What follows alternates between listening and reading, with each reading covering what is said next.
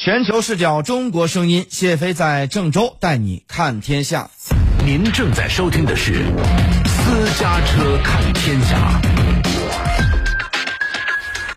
好，现在是北京时间十二点三十八分，朝鲜首都平壤时间，韩国首都首尔时间中午十三点三十八分。这个时候走进今天的非常头条。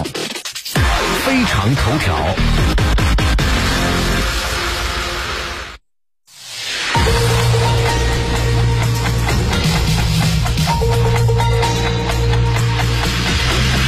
近日，朝鲜半岛局势再度紧张。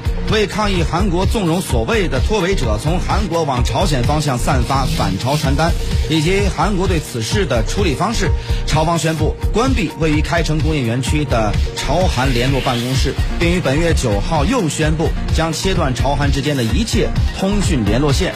据朝中社报道，朝鲜劳动党中央委员会第一副部长金宇正十三号发表谈话表示。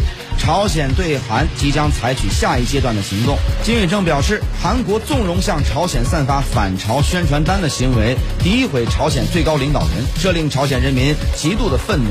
朝方将采取实际行动进行报复。朝韩已经到了一刀两断的时刻。金宇正表示，他行使朝鲜最高领导人金正恩赋予的权限，指示对韩工作部门的下一阶段行动。朝韩联络办公室即将被废除。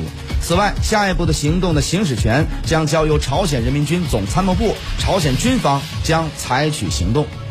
据朝中社此前报道，金宇正的四号发表讲话，批评韩国纵容脱北者从事敌视朝鲜的行为，表示如果韩国方面未对自身的失当行为采取相应措施，说不定继停止金刚山旅游合作之后，朝方将会拆掉已毫无用处的开城工业园区，或者关闭朝韩联络办公室，或者是废除徒有虚名的北南军事协议。韩国总统文在寅的十五号就当前朝鲜半岛局势表示，韩国和朝鲜应通过沟通和合作解决目前面临的不便和困难，希望朝鲜也能打开对话之门，共同凝聚智慧。当天，文在寅出席韩朝签署“六幺五”共同宣言二十周年纪念仪式上，韩国总统文在寅表示。我与金正恩委员长在八千万同族前宣布的半岛和平承诺是不能后退了。四二七板门店宣言以及九幺九平壤共同宣言都是朝韩朝必须充分履行的严肃承诺。不管面临任何的局势变化，这也是不能动摇的坚定原则。文在寅强调呢，朝方不应制造紧张局势，使半岛回到过去对决的时期。他期待以沟通和合作来解决韩朝之间的问题。